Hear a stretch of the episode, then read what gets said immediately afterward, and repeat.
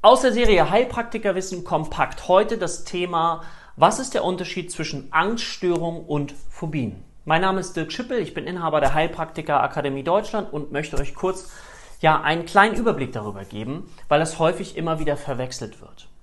Ihr kennt vielleicht den Begriff Spinnenangst. Ja? Eigentlich kann man den Begriff so gar nicht verwenden, weil es handelt sich in Wirklichkeit um eine Spinnenphobie.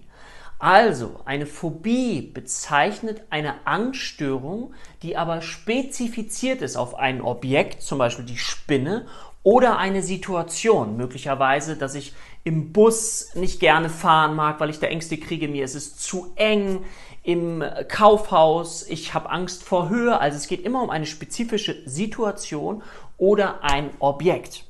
Man kann übrigens vor allem eine Phobie entwickeln, selbst eine Phobie vor Knöpfen beispielsweise. Eine Angststörung dagegen ist sehr stark definiert daran, dass man zum Beispiel diesen Begriff, vielleicht habt ihr ja schon mal gehört, Panikattacke. Panikattacke sind unspezifische Ängste. Das heißt, da bekommt jemand permanent krasse Angstgefühle, ohne dass es einen speziellen Auslöser dafür gibt. Also ich kriege von jetzt auf gleich so panische Empfindungen, Beklemmungsgefühle, ich habe das Gefühl, ich werde gleich ohnmächtig, ich kipp gleich um, ich sterbe, aber es gibt keinerlei Auslöser, den ich zuordnen kann.